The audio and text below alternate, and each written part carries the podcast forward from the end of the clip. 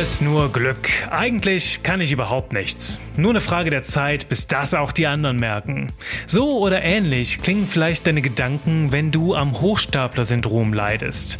Die Angst, nicht gut genug zu sein und irgendwann mal als Hochstapler entlarvt zu werden, die nagt am Selbstvertrauen und schürt Frust. Ein paar Tricks helfen dir raus aus dem Selbstzweifel.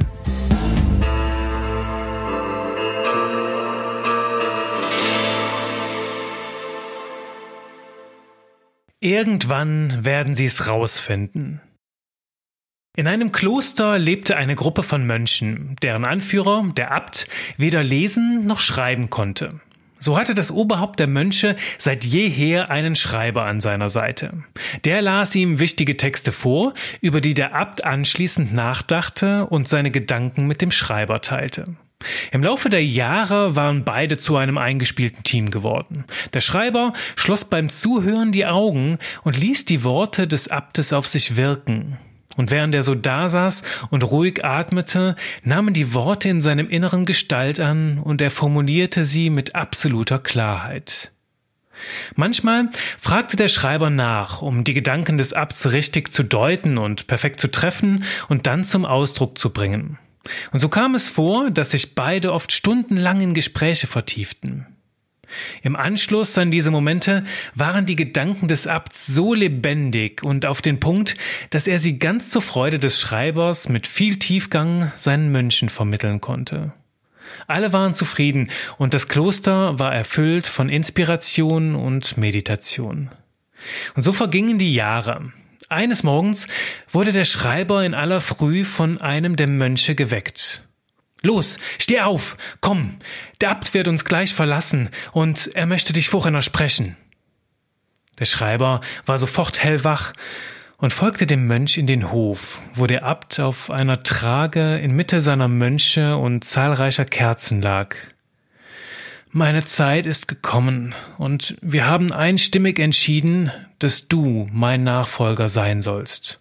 Nimm diese Verantwortung an, du lebst sie schon heute. Und ehe der Schreiber sich etwas zu sagen oder zu fragen traute, schloss der Abt für immer seine Augen.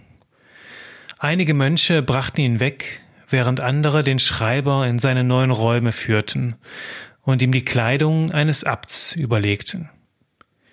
Die folgenden Tage vergingen wie im Flug. Jahrzehntelang hatte der Schreiber den Abt beim Tagesablauf begleitet. Er kannte jeden Mönch, war mit sämtlichen Ritualen vertraut und gab Antworten auf alle Frage der Mönche. Nach außen sah alles aus wie immer, doch im Inneren des Schreibers wüteten riesige Zweifel. Nachts machte er kein Auge mehr zu. Sorgen und Ängste weckten ihn aus seinen Träumen, und bei jeder Begegnung mit einem der Mönche begann sein Herz wild zu rasen und sein Atem stockte. Er fühlte sich wie ein Betrüger, der zu Unrecht dieses Amt bekleidete. Irgendwann werden sie es rausfinden, dachte der Schreiber eines Nachts, dass ich absolut keine Ahnung habe von dem, was ich hier überhaupt tue. Ich bin noch nicht mal ein Mönch, ich habe keine Ausbildung, niemals die strenge Schule der Mönche durchlaufen. Ich habe nicht das Recht, diese Gewänder zu tragen, und bestimmt wissen das auch die Mönche. Ja, ja, ja, bald werden sie es rausfinden, dass ich zu nichts tauge und mich aus dem Kloster werfen, ganz bestimmt. So tobte es in der Gedankenwelt des Schreibers, bis er eines Tages nicht mehr aushielt und seine Zweifel beim Morgengebet aus ihm herausbrachen. Ich bin nicht würdig, ich bin kein bisschen wie ihr und vollkommen unqualifiziert. Ich kann nicht länger euer Abt sein. Die Mönche sahen ihn schweigend an, und es schien, als würden Minuten der Stille vergehen. Dann sagte ein Mönch mit ruhiger Stimme Du berührst und leitest uns mit deiner tiefen Weisheit, wie schon unser Abt zuvor. Du kennst seine Gedanken in aller Tiefe und bist weiser als jeder andere von uns. Du bist unser Abt. Der Schreiber brachte überrascht hervor, aber was ist mit der Meditation? Ich habe doch keinerlei Erfahrung. Darauf antwortete ein anderer Mönch, ich habe gesehen, wie du stundenlang die Weisheiten unseres Abts in deiner Innenwelt wirken lässt, bis sich daraus Klarheit und Weisheit formen. Nichts anderes tun auch wir. Du meditierst mehr als jeder andere von uns. Du bist unser Abt. Allmählich legte sich eine sanfte Ruhe über die Innenwelt des Schreibers und er holte ein letztes Mal aus. Aber was ist mit dem heiligen Titel des Abts? Ich habe diesen Namen doch gar nicht verdient. Und wieder entgegnete ein Mönch, in unseren Augen bist du es. Wenn dir jedoch nach einem anderen Wort dafür verlangt, dann sollst du ab heute unser geistiger Reiseführer sein. Euer Anführer? fragte der Schreiber ungläubig. Aber mein Herz ist doch voller Fragen. Da sind so viele Zweifel, denen ich mich stellen muss. Wie kann ich da euer Anführer sein? Und fast wie im Chor entgegneten die Mönche, wie könntest du unser Anführer sein, wenn du nicht voller Fragen und Zweifel wärst? Bravo, klasse, meisterhaft. Jedes Lob und alle Komplimente dieser Welt dringen nur schwer zu jemandem durch, der an dem sogenannten Hochstapler-Syndrom leidet. Kennst du dieses Gefühl des Schreibers aus unserer Geschichte, nicht gut genug für eine Aufgabe oder für eine Position zu sein oder vielleicht sogar auch einem Titel nicht gerecht zu werden, den du bekommen hast? Willkommen im Club. Seit meinem Abi beschäftigen auch mich solche Gedanken und zwar immer wieder aufs Neue und immer wieder, wenn ich glaube, ich habe sie überwunden, dann kommen sie wieder. Und Studien zeigen, dass du und ich damit in guter Gesellschaft sind. Forscher schätzen nämlich, dass sich bis zu 70 Prozent aller Menschen schon mal genau so gefühlt haben. Männer sind übrigens genau wie Frauen gleichermaßen betroffen. Überrascht dich diese Zahl der Fälle? Noch ganz ehrlich, ich fühle mich dabei immer erleichtert. Also mit diesem Hochstapler-Syndrom. Denn für mich ist das ein Zeichen dafür geworden, also ich habe es mir umgedeutet, dass du und ich verdammt gut sind in dem, was wir tun. Denn wir befinden uns mit diesem Syndrom in bester Gesellschaft vieler hochkarätiger Genies, die genauso wie wir beide daran litten. Das zentrale Problem ist jedoch, dass wir über solche Gedanken und Gefühle heute gar nicht sprechen. Also Selbstzweifel, ob du Ängste hast oder Sorgen, damit gelten wir viel zu oft als Schwächlinge. Also die interpretieren wir heute in unserer Gesellschaft immer häufig als, als Zeichen der Schwäche. Und darum halten Betroffene ihre Gedanken lieber für sich, statt als schwach zu gelten. Doch je mehr und hier wird's gefährlich. Je mehr wir uns von außen abschotten, desto wilder können diese Gefühle von Selbstzweifel und Minderwertigkeit in uns wüten. Die Ängste wachsen dann, bis wir vor dem inneren Auge in lebendigen Bildern alle möglichen Horrorszenarien uns vorstellen und diese Situation auch vor unserem inneren Auge erleben, wo uns andere Menschen als Hochstapler entlarven. Und so ein Leben in ständiger Angst, das geht auf Dauer nicht gut, denn das kann in nicht nur in eine Negativspirale führen, wie wir es gerade erlebt haben, wenn du da mit dem Kopf alleine bleibst, sondern auch eine selbsterfüllende Prophezeiung in Gang setzen und dann wird das Hochstapler-Syndrom tatsächlich realistisch gefährlich. Also, als ich in dieser ständigen Angst gelebt habe, als Hochstapler entlarvt zu werden, hat mich das sowohl physisch als auch psychisch lahmgelegt. Physisch, weil Angst Stress verursacht, also diese Dauerangst. Und die versetzt deinen Körper in Alarmbereitschaft. Also wenn du in Stresssituationen bist, das ist dieser Fluchtmodus mit Kämpfen, Verstecken oder Wegrennen. Und ähm, in dieser Situation ist dein Körper in Alarmbereitschaft. Das heißt, deine Atmung nimmt zu, dein Herzschlag wird wilder und das sorgt dafür, dass deine Muskeln auch besser durchblutet sind und dass du weniger Schmerzen empfindest. Gleichzeitig fährt dein Körper aber auch solche Funktionen wie die Verdauung runter und auf Dauer leidet auch deine Immunabwehr. Das heißt, diesen Zustand, den kannst du für kurze Zeit sehr, sehr gut aushalten und dein Körper stellt eine seiner Energiereserven zur Verfügung, damit du auf alle deine Leistungen, deine Höchstleistung zugreifen kannst.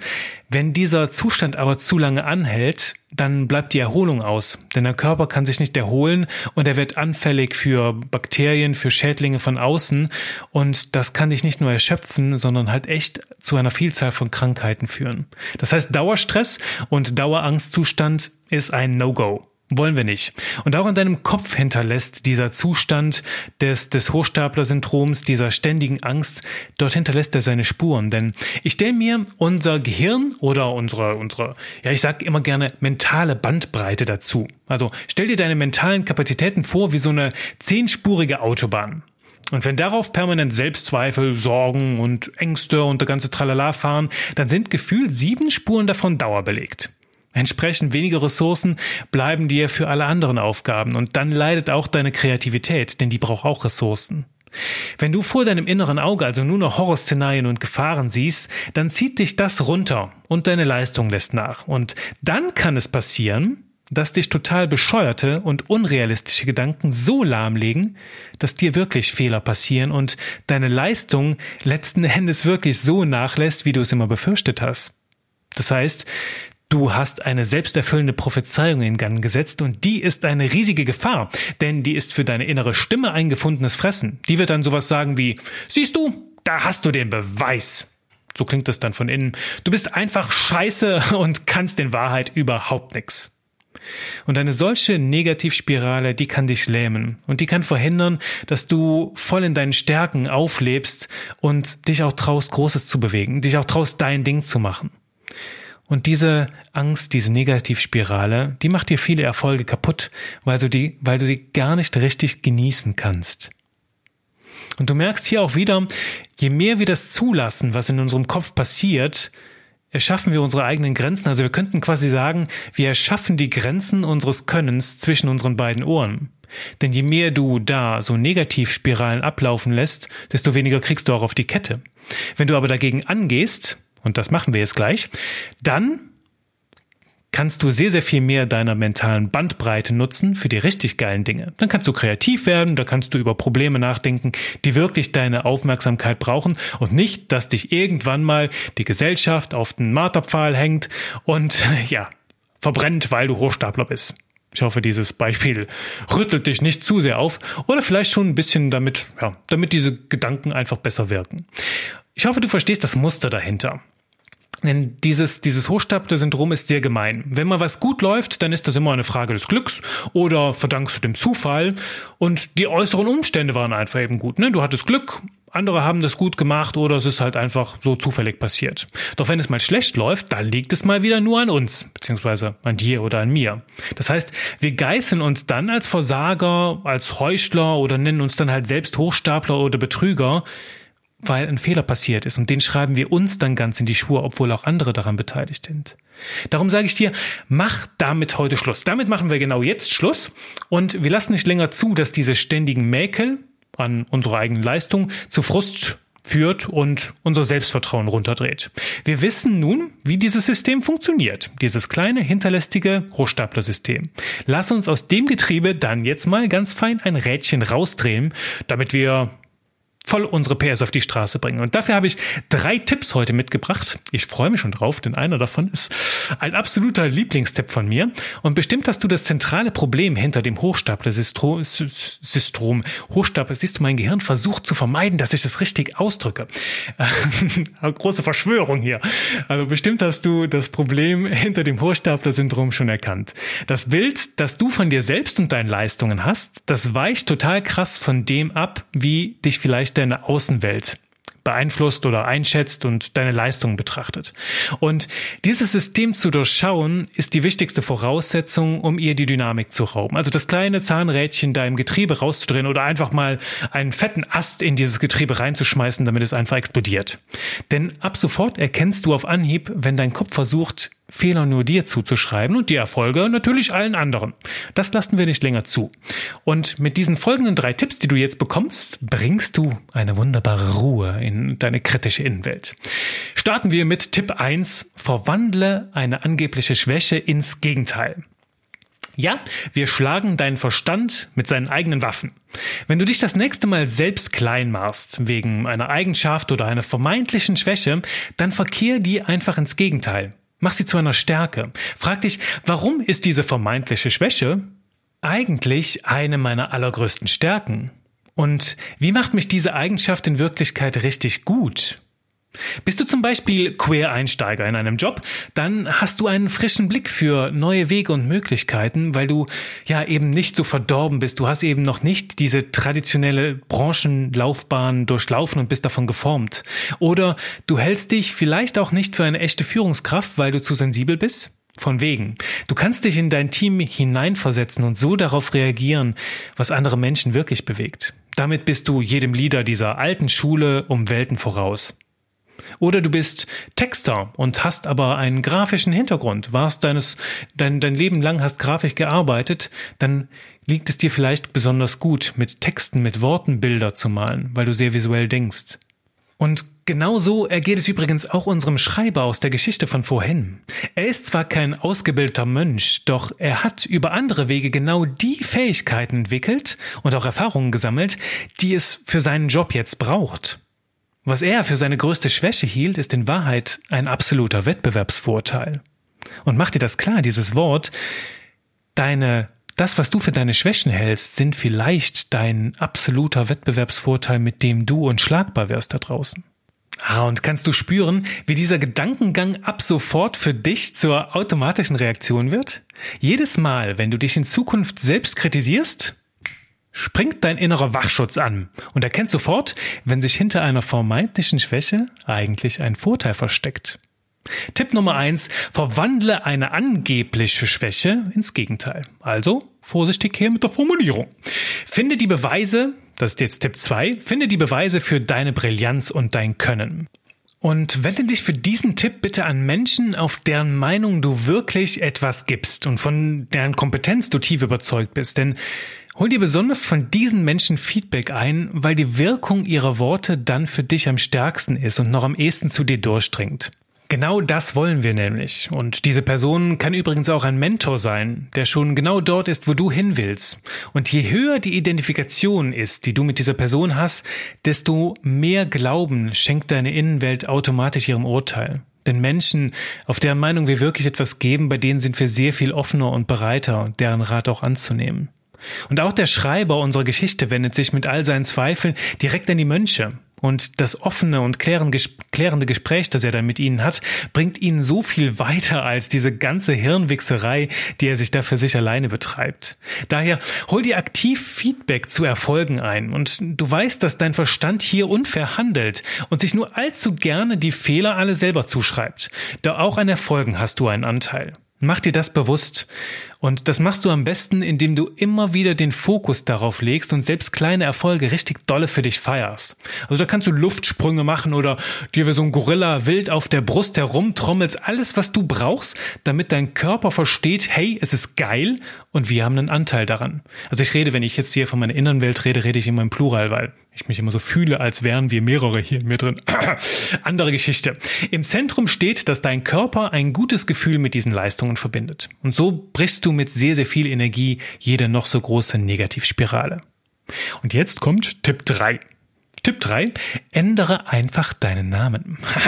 Dieser Tipp ist tatsächlich einer meiner Lieblingstipps. Dabei geht es nämlich sehr kreativ zu. Mach dir vorab klar, jedes Wort, das du kennst, das du in deinem Wortschatz hast, ist mit einer ganzen Welt an Wissen und Erfahrungen in deinem Inneren verbunden. So entstehen Klischeebilder. Denk jetzt mal an einen Boxer im Kampfring zum Beispiel. Ein Boxer im Ring. Jetzt an einen Lkw-Fahrer. Und nun an einen Friseur. Na, war im Boxring oder im Führerhaus von diesem LKW auch eine Frau dabei? War der Friseur in deiner Vorstellung vielleicht ein muskelbepackter Typ im Anzug?